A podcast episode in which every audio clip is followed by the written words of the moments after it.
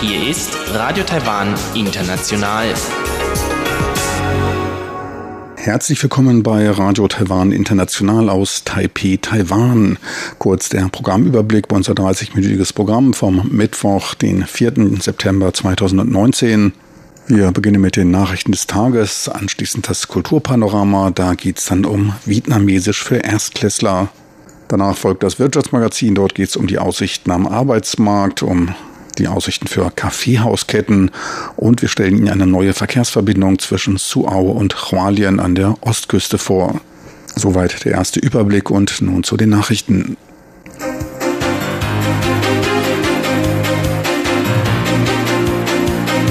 Hier ist Radio Taiwan International mit den Tagesnachrichten vom Mittwoch, den 4. September 2019. Präsidentin Tsai Ing-wen, humanitärer Beistand für Hongkong, ja, aber keine Einmischung. Agrarministerium befürwortet ASP-Handgepäckkontrollen für alle Besucher aus Asien. Und nochmals Präsidentin Tsai, sie verklagt zwei Akademiker wegen Verleumdung. Und nun die Meldungen im Einzelnen.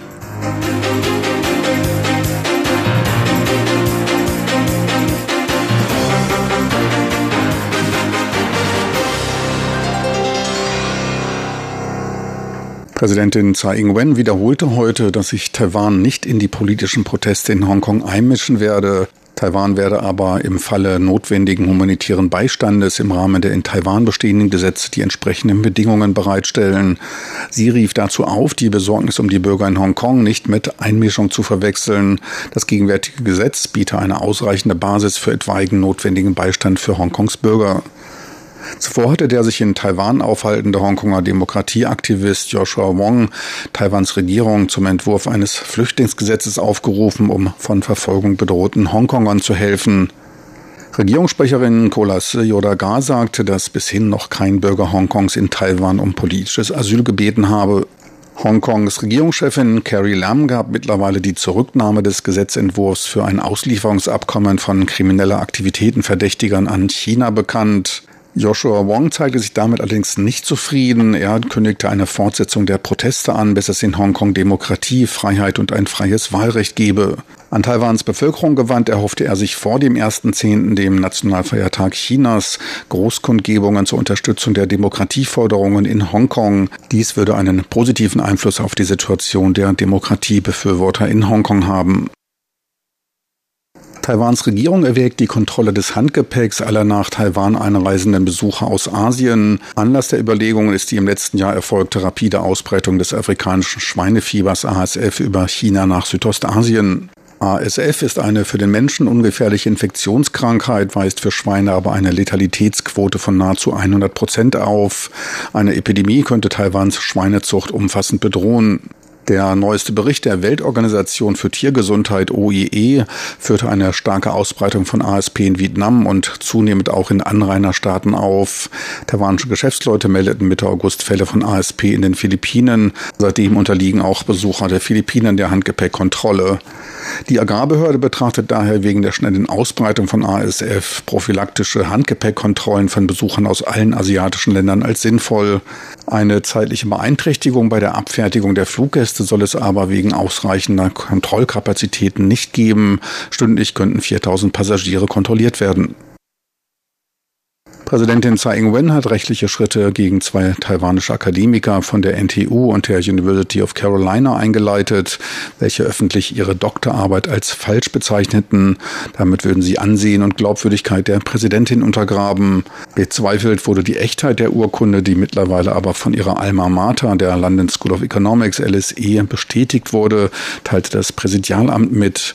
Die LSE stellte ebenfalls offizielle Schreiben zur erfolgreichen Verteidigung ihrer Doktorthese und eine Fotokopie ihrer im März 1984 ausgestellten Doktorurkunde zur Verfügung. Das Foto der Doktorurkunde sei zudem identisch mit dem 1984 bei der Bewerbung als Lehrkraft an der staatlichen Zhangzhou Universität NCCU eingereichten Urkunde. Weltkommentator sieht größeren politischen Spielraum mit Taiwan. Die EU könnte im Falle einer Nichtgewährung der gegenüber Hongkong zugesagten Rechte durch China die Aufnahme diplomatischer Beziehungen mit Taiwan in Betracht ziehen.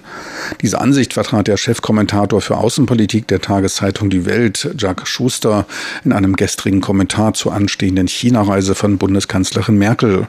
Schuster kritisierte die gegenüber China äußerst zurückhaltende Position der Bundesregierung, wobei man gegenüber den engsten Verbündeten den Anspruch moralischer Überlegenheit erhebt.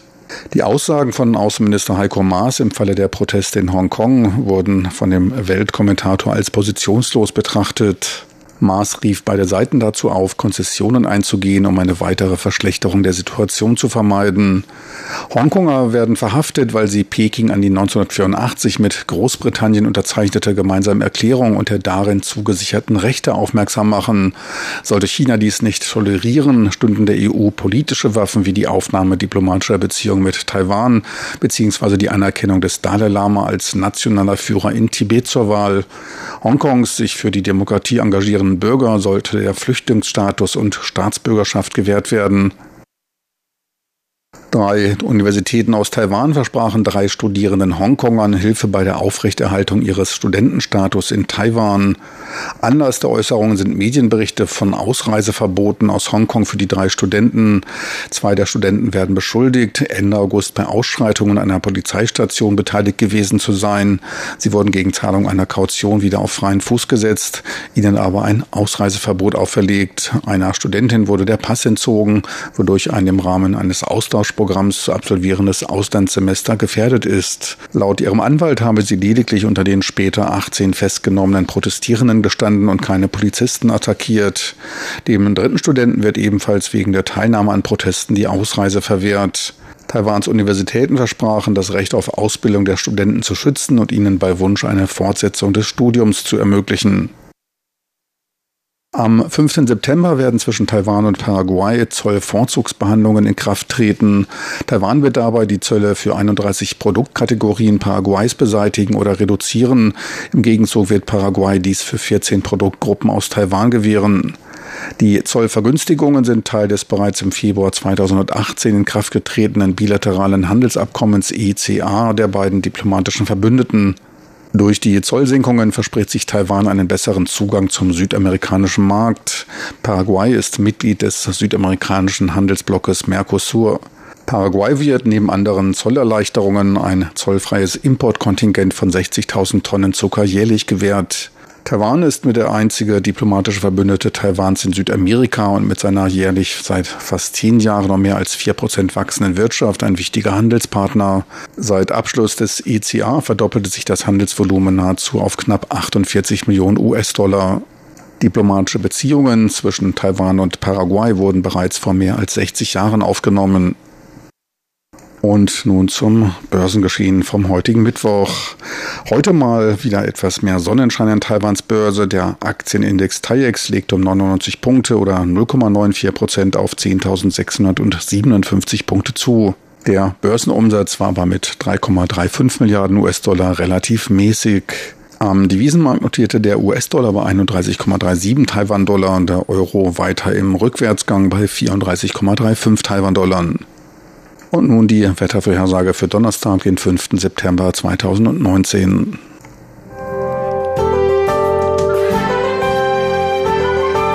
Das Wetter. In der Nacht zum Donnerstag zeigt sich landesweit unterschiedlich starke Bewölkung mit Regen, muss allerdings wegen Ausläufern des Taifuns Lingling überall gerechnet werden. Die Temperaturen sinken bis auf 25 Grad Celsius. Tagsüber eine ähnliche Wolkenkonstellation. Regenvolle können im ganzen Land fallen. Mit schweren Niederschlägen muss im Nordosten gerechnet werden. Einen direkten Einfluss des Taifuns ist Taiwan aber nicht unterworfen. Etwas Abkühlung bringt der Tropensturm. Selten übersteigen die Höchsttemperaturen die 30 Grad Marke. Sie hörten die Tagesnachrichten von Radio Taiwan International vom Mittwoch, den 4. September 2019.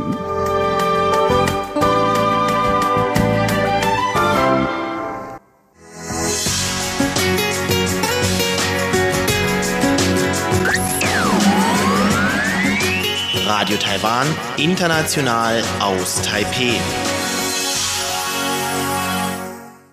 Wir kommen jetzt zum Kulturpanorama mit Karina Rother. Thema der heutigen Sendung ist Vietnamesisch für Erstklässler.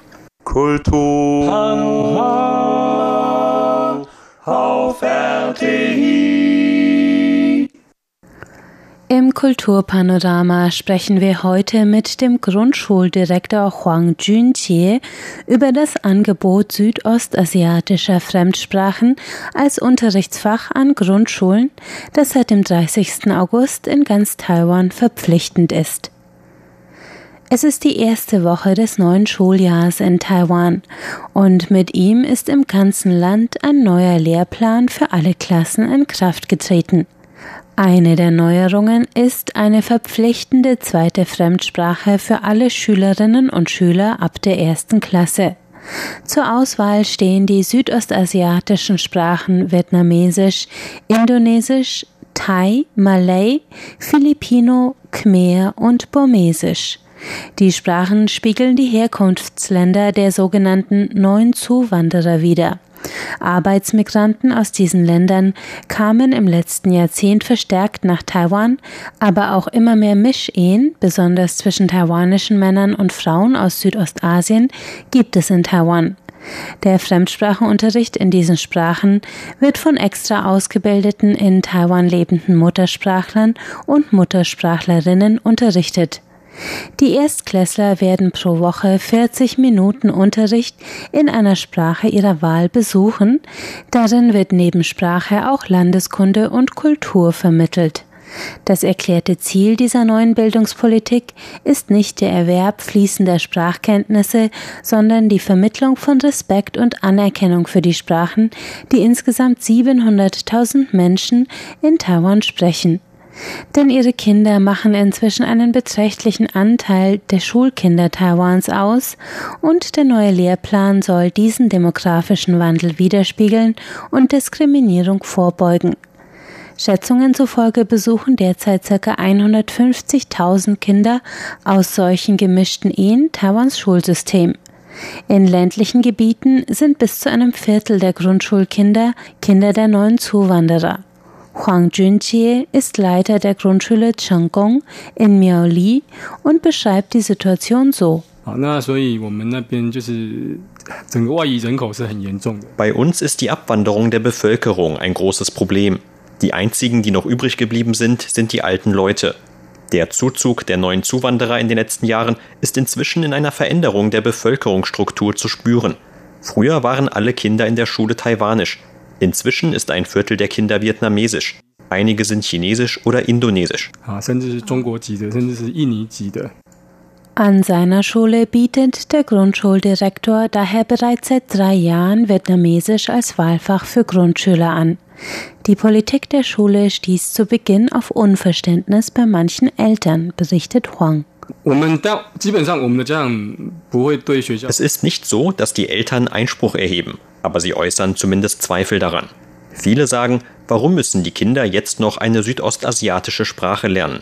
Sie finden, wenn die Kinder schon nicht genug Zeit haben, Chinesisch und Englisch vernünftig zu lernen, warum sollen sie dann noch eine dritte Sprache lernen?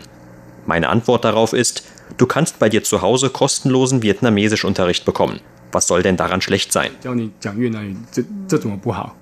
Der junge Schulleiter zeigte sich geduldig mit den Eltern, die Zweifel an der neuen Politik äußerten. Viele der Eltern, einschließlich aus Haushalten mit gemischten Ehen, verstanden die Vorteile einer südostasiatischen Fremdsprache zuerst nicht. Aber Huang Junjie selbst ist fest davon überzeugt, dass der Spracherwerb den Kindern später einen großen Vorteil bringt. Ich sage es mal so. Als wir gerade anfingen, südostasiatische Fremdsprachen zu unterrichten, habe ich etwas Zeit darauf verwenden müssen, den Eltern zu erklären, warum. Ich habe ihnen erklärt, wenn das Kind jetzt Vietnamesisch lernt, dann hat es in zehn oder mehr Jahren als Oberschüler und Student große Chancen auf dem internationalen Arbeitsmarkt, denn es kann noch eine weitere Sprache. Das Kind kann, wenn es erwachsen ist, in Vietnam eine Arbeit finden oder irgendwo anders auf der Welt. Wenn Zweisprachigkeit also einen offensichtlichen Vorteil darstellt, wie kommt es dann, dass sogar Kinder mit einer vietnamesischen oder philippinischen Mutter oft kaum Kenntnisse in ihrer Muttersprache haben? Der Schuldirektor beantwortet die Frage mit einem Verweis auf gesellschaftliche Strukturen, die es den Frauen nahelegen, ihre ausländische Identität zu verbergen. Ich glaube, das hat mit der Stellung dieser Frauen in Taiwans Gesellschaft zu tun. Viele Frauen unter den neuen Zuwanderern kommen aus Südostasien. Und wenn sie in taiwanische Familien einheiraten, dann habe ich persönlich den Eindruck, dass sie nicht denselben Status erreichen wie taiwanische Frauen, ganz besonders in den abgelegenen ländlichen Gebieten. Bei uns im Dorf wollen die Ehemänner, dass ihre Frauen sich schnell in die taiwanische Gesellschaft integrieren und arbeiten gehen. Ich glaube, viele der Mütter sind daher gewöhnt, ihre eigene kulturelle Identität eher zu verstecken. Ich meine nicht, sie verstecken ihre Identität per se, sondern ihre Kultur, ihre Muttersprache und ihr Herkunftsland, um möglichst schnell in die taiwanische Gesellschaft aufgenommen zu werden. Für den Schulleiter liegt diese Diskriminierung gegen Mütter aus anderen Kulturen auch an einer Mainstream-Kultur, die eine scharfe Trennung zieht zwischen den Sprachen westlicher Industrieländer und denen der südostasiatischen Nachbarn. Warum kennen unsere Kinder sich so gut mit europäischen und amerikanischen Dingen aus? Weil die in Taiwan eine dominante Kultur darstellen die in Filmen, im alltäglichen Leben und sogar in den Nachhilfeschulen überall vertreten ist. Und auf südostasiatische Kulturen blicken wir, als wäre es etwas Niedliches, Komisches, wie aus dem Zoo. Ich finde das nicht richtig. Anders als Englisch oder andere europäische Fremdsprachen werden südostasiatische Sprachen in Taiwan demnach oft als ein Stigma angesehen. Sie sind assoziiert mit Arbeiterklasse, Migration und niedriger Bildung. Das kann für Kinder von südostasiatischen Müttern in Taiwan manchmal belastend sein. Besonders wenn diese Vorurteile dazu führen, dass die Kinder einen schwächeren Bezug zu ihrer Mutter und ihren kulturellen Wurzeln entwickeln, sagt Huang. Die Stellung der Frauen zu Hause muss sich verbessern. Viele der Frauen wollen schnell arbeiten gehen, um finanziell eigenständig zu sein. Und das ist auch verständlich. Viele arbeiten in Fabriken und es ist verständlich, dass sie sich wünschen, dass ihr Kind einmal mehr Erfolg hat als sie selbst. Aber nur weil ihr Chinesisch vielleicht noch nicht so gut ist, dann zu Hause das Recht auf die Erziehung des Kindes an andere abzutreten, das ist nicht richtig. Eine Mutter ist ein wichtiger Bezugspunkt für ein Kind. Und wir stellen fest, dass die Kinder mit ausländischen Müttern im Vergleich zu denen mit taiwanischen Müttern eine schwammigere Vorstellung von der Rolle der Mutter haben. Natürlich hat das mit übergeordneten gesellschaftlichen Strukturen zu tun. Aber ich finde, zumindest sollten sich die Mütter zu Hause das Recht erkämpfen, mit ihren Kindern in ihrer eigenen Sprache zu sprechen. Schulleiter Huang Junjie sieht auch die Politik in der Pflicht. Seiner Meinung nach werden Integration und Förderung der Zuwanderer und gemischter Familien nur dann betont, wenn es darum geht, Wählerstimmen zu gewinnen. Außerhalb der Wahlen sieht der Schulleiter zu wenig Engagement für eine erfolgreiche Integration. Das neue Sprachangebot wurde als Unterricht in Muü, wörtlich Muttersprache, eingeordnet. In diese Kategorie fallen in Taiwan auch die Dialekte Hokkien, Hakka und die Sprachen der indigenen Bevölkerung. Sie alle sollen ebenfalls in der Schulbildung gefördert werden. Doch Huang Junjie findet, die Sprachen der neuen Zuwanderer sollten nicht dieselbe Klassifizierung erhalten wie Taiwans Dialekte und indigene Sprachen. Ist Südostasien nicht international? Doch, das ist schließlich auch ein Teil der Welt. Aber stattdessen hat das Bildungsministerium die Sprachen der neuen Zuwanderer in die Kategorie muttersprachliche Landessprachen eingeordnet. Das ist meiner Meinung nach ein Problem. Wir lernen Hakka als Landessprache. Ist das eine? Ja. Ureinwohnersprachen sind auch Landessprachen. Aber für diese Sprachen gibt es alle staatliche Anreize. Die Regierung vergibt Stipendien für gute Noten in Hakka, damit du zu Hause mehr Hakka sprichst. Und dasselbe für Ureinwohnersprachen. Wenn du die südostasiatischen Sprachen als Landessprachen einordnest, dann musst du dieselben Förderprogramme anbieten. Deswegen bin ich dafür, sie als internationale Fremdsprachen zu klassifizieren.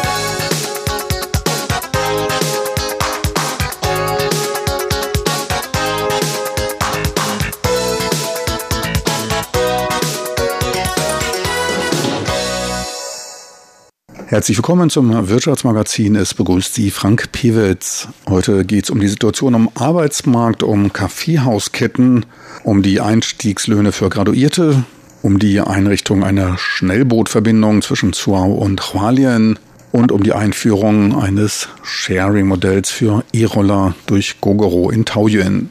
Belebung am Arbeitsmarkt erwartet. Für das letzte Quartal diesen Jahres rechnet das Arbeitsministerium mit zusätzlichen 36.000 Stellen. Dies ging aus der gestern veröffentlichten Umfrage hervor. Hauptfaktor für die ansteigende Nachfrage ist dabei die Neubesetzung der durch Kündigungen oder von in den Ruhestand tretenden freigesetzten Stellen. Ohnehin ist die Arbeitsnachfrage im vierten Quartal generell wegen der Hochsaison für Tech-Produkte stark. Weitere Nachfrage schaffen in diesem Jahr die aus China nach Taiwan zurückkehrenden Unternehmen, die hier produzieren wollen, um die von den USA verhängten Strafzölle für Produkte aus China zu vermeiden. Knapp 22 Prozent der befragten Unternehmen gaben an, die Zahl der Mitarbeiter aufstocken zu wollen. Etwa die Hälfte der zusätzlich nachgefragten Stellen entfallen auf das produzierende Gewerbe. Circa 4300 Arbeitsplätze werden im Groß- und Einzelhandel entstehen.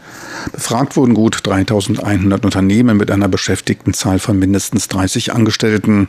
Die Arbeitslosenquote stand in Taiwan Ende Juli bei 3,8 Prozent. Insgesamt 457.000 Beschäftigte waren arbeitslos gemeldet. Música Weniger gut sieht die Arbeitssituation in Kaffeehäusern aus. In diesem von diversen Kaffeehausketten dominierten Marktsegment herrscht seit geraumer Zeit ein ordentliches Überangebot. Die ihren Hauptsitz in Tainan habende Crown and Fancy Kaffeehauskette teilte nahezu allen ihre Angestellten Ende August die Entlassung mit. Das Unternehmen verbuchte angesichts des eskalierenden Wettbewerbs schwere Verluste, die zur Entlassung von über 220 Mitarbeitern führte. Von vorher gut 280 Mitarbeitern wird deren Zahl auf 60 60 Personen sinken. Die Kaffeehauskette bietet unter anderem eine größere Auswahl an zumindest optisch kreativen Torten. Schwierigkeiten schufen nicht nur die wachsende Zahl an Kaffeehausketten, der Verkauf wurde auch durch die gut 10.000 sogenannten ebenfalls Kaffee verkaufenden Convenience Stores, den rund um die Uhr geöffneten Mini-Supermärkten erschwert. Crown Fancy will sich laut Aussagen des Wirtschaftsministeriums zu einem Anbieter von Kaffeebohnen entwickeln. Auf der Website des Unternehmens wird von einer dualen Strategie gesprochen. Etwa die Hälfte der Kaffeehäuser sollen weitergeführt werden. Zurzeit werden den Angestellten bis zur endgültigen Klärung der Entschuldigungshöhe bzw. der Bereitschaft zur Beschäftigung bei der Muttergesellschaft Zankun die Gehälter weitergezahlt. Vollzeitbeschäftigte Berufseinsteiger mit tertiärem Bildungsabschluss, also einer universitären Ausbildung, verdienten im Durchschnitt knapp 34.300 Taiwan-Dollar monatlich, teilte das Ministerium für Arbeit mit. Dies entspricht gut 1.000 Euro. Unterschiede bestehen natürlich hinsichtlich des Abschlussgrades und der Tätigkeit. Graduierte mit einem Doktorabschluss, neudeutsch PhD genannt, erzielten mit 67.500 Taiwan-Dollar das höchste Einstiegsgehalt.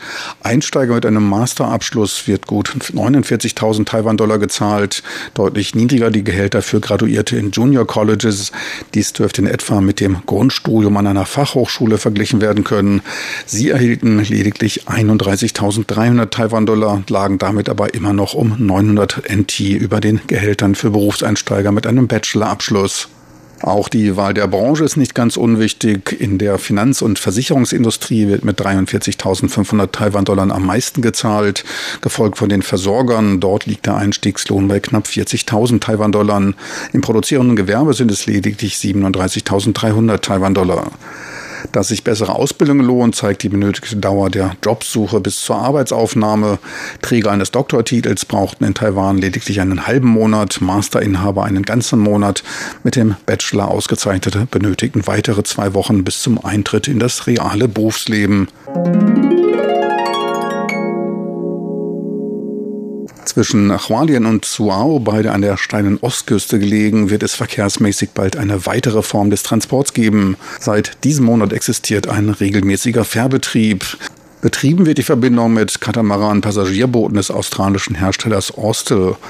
Diese maximal 70 Stundenkilometer schnellen Boote sollen für die Strecke lediglich 70 Minuten brauchen. 550 Passagiere finden auf dem Boot Platz.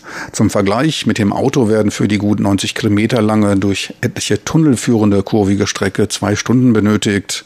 Boote diesen Typs werden zurzeit bereits in Taiwan zwischen dem Penghu-Archipel und der Stadt Taichung bzw. Jiayi eingesetzt. Reisende haben damit eine Alternative zur stark frequentierten Bundesstraße bzw. überfüllten Zügen. Zudem bieten sie einem einen eindrucksvollen Blick auf die berühmte Steilküste im Osten.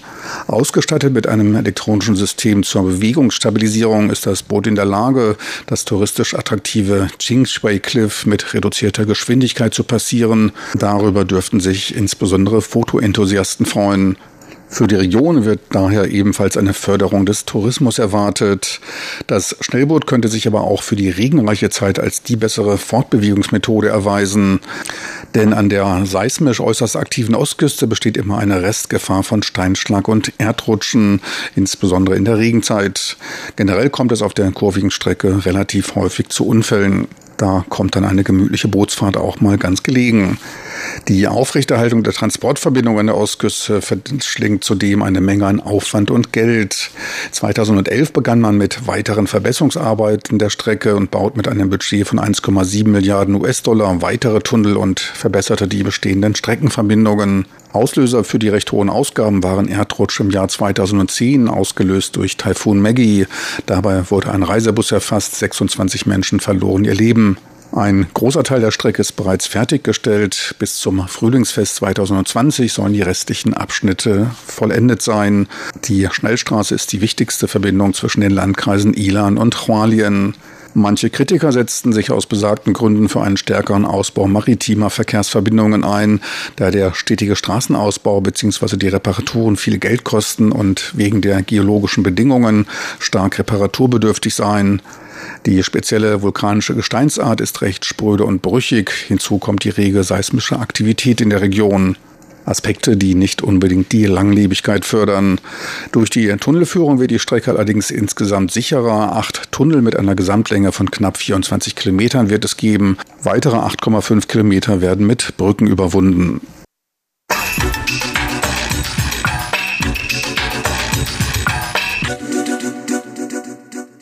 Gogoro, der in Taiwan erfolgreichste Hersteller von Elektrorollern, wird jetzt ein Elektroroller-Sharing-System auch in Taiwan anbieten. Das in Taiwan angebotene Modell soll sich allerdings von den in Okinawa, Paris und Berlin betriebenen E-Roller-Sharing-Modellen unterscheiden. Auserwählt wurde die Stadt Taoyuan. Dort hofft man, ein urbanes Transportsystem mit dem endgültigen Ziel eines grünen Lebensumfeldes umsetzen zu können, sagte Harry Chiang von GoShare. 100.000 strahlend hellblaue E-Roller ergänzen seit Ende August das bestehende Nahverkehrsangebot. Da Taoyuan der Heimatstandort von Gogoro ist und auch die Stadt den Kauf von E-Rollern stark subventioniert, fiel die Standortentscheidung leicht. Ausgeliehen werden können die Roller mit vorhandenem Führerschein per einer sogenannten GoShare-App. Regional ist der Einsatz der Scooter nicht begrenzt. Man kann damit überall hinfahren, muss allerdings das Gefährt nach Taoyuan zurückbringen. Landesweit stehen mittlerweile etwa 1350 Batterieaustauschstationen zur Verfügung.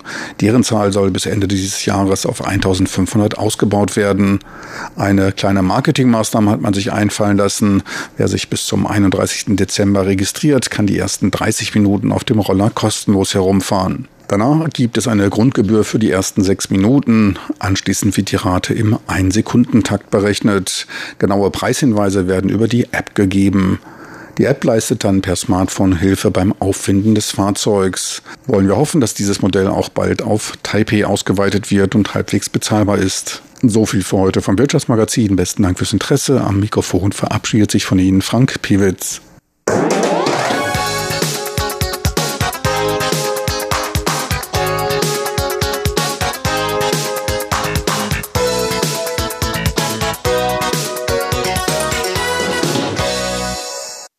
Meine lieben Zuhörer, unsere Sendung neigt sich dem Ende zu. Ich möchte nur darauf hinweisen, dass Sie diese Sendung oder auch andere online abrufen können.